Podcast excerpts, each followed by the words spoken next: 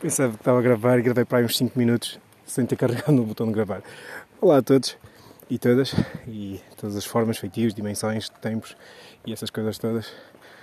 Uh, Bem-vindos a mais um podcast. Estou agora a dar uma caminhada, são 9 da manhã, está um sol tão bom aqui à beira-rio.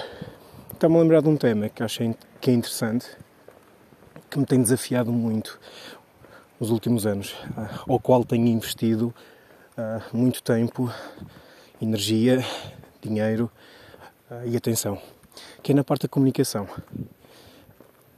Ando a tentar melhorar a minha comunicação e melhorou muito nos últimos 5 anos, mais ou menos.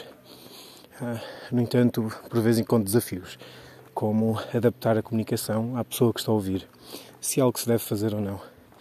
Em especial, se a pessoa tiver alguma dificuldade emocional ou mental, algum desafio ou doença, como adaptar.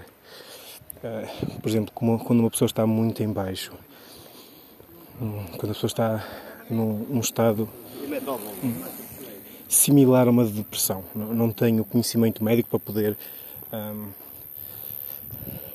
Qual é a palavra? Poder ditar, para poder dizer que é uma depressão ou não, não sei apenas alguém profissional na área pode o fazer, mas algo que tem traços desse, nesse contexto, nesse, nesse envelope. Porque há aqui um problema que normalmente, eh, e eu concordo em grande parte, que sim, devemos dar espaço à pessoa, não devemos negar o que ela está a sentir. Ah, mesmo que a pessoa, eu vou agora um caso extremo, não quer dizer que se aplique, mas é, é bom para exemplificar o que eu quero dizer. Se a pessoa deixou cair o gelado no chão. que isto também é um bocado, pode, pode ser considerado estar a brincar com as coisas, mas não é. Mas se a pessoa acabou com, com a namorada, imaginemos, uh, se acabou com a namorada, para essa pessoa é como se fosse o final do mundo.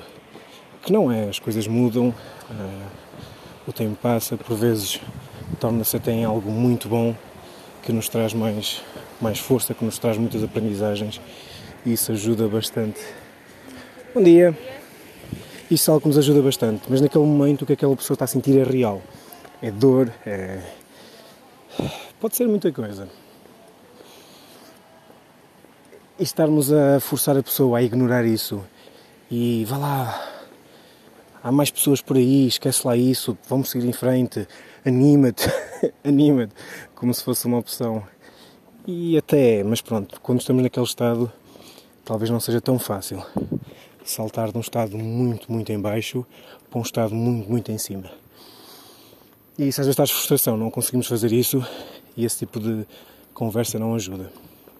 Por isso, sim, acredito que devemos uh, validar como amigos ou amigas, validar as emoções da pessoa, aceitar que essa pessoa tem o direito de sentir o que é que esteja a sentir, ouvir, a tentar compreender no entanto, é algo muito complicado de se fazer.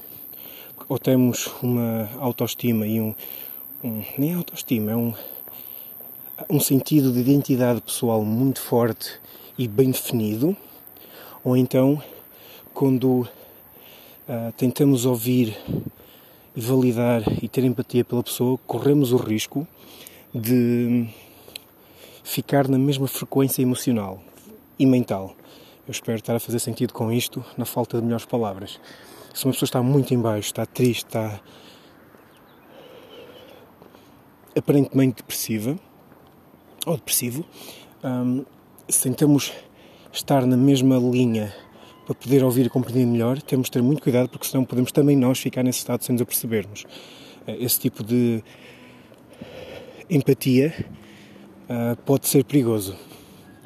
Por isso, eu recomendo muito a quem tem esse cuidado de ouvir a pessoa e de validar o que ela está a sentir e, e tentar compreender, para ter um hábito de reforçar a sua identidade, para saber bem quem é, para saber bem o que sente, para quando se sentir nesse estado, perceber: não, esta pessoa não sou eu, estas emoções não são minhas.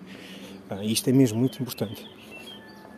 Mas onde eu queria chegar passa pelo ponto de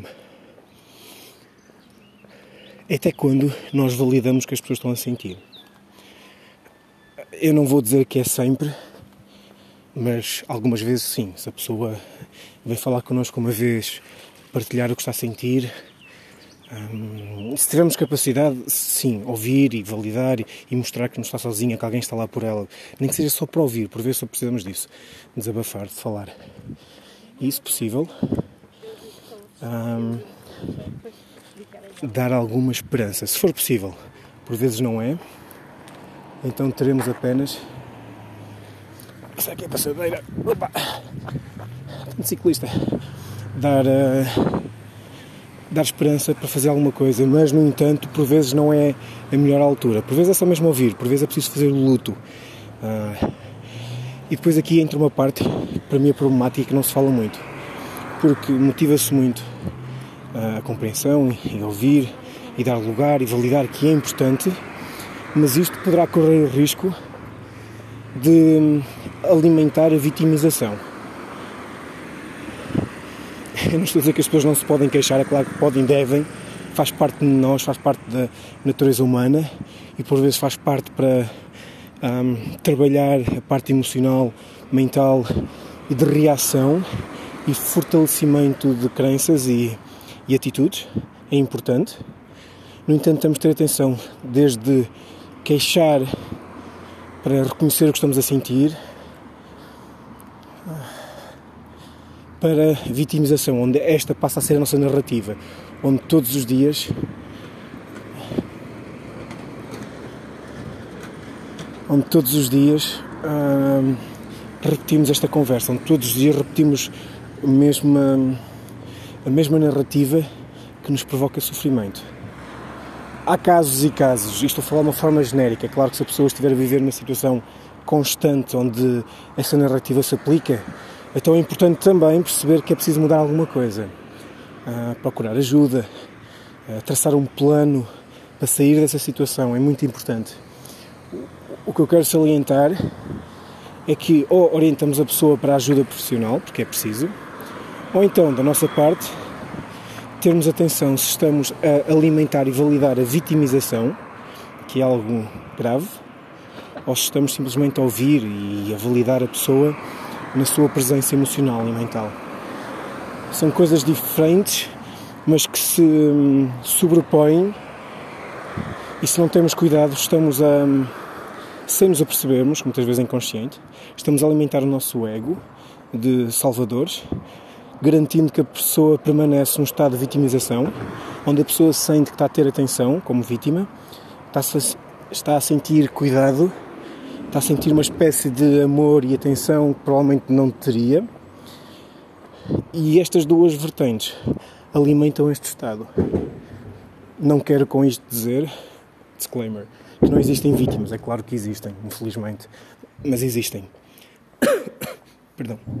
Mas o, o perfil de vítima deverá ser temporário, nunca permanente. Já, vai, já vou entrar num assunto mais complicado, mas quanto tempo eu devo permanecer como vítima? Imaginem que eu fui roubado.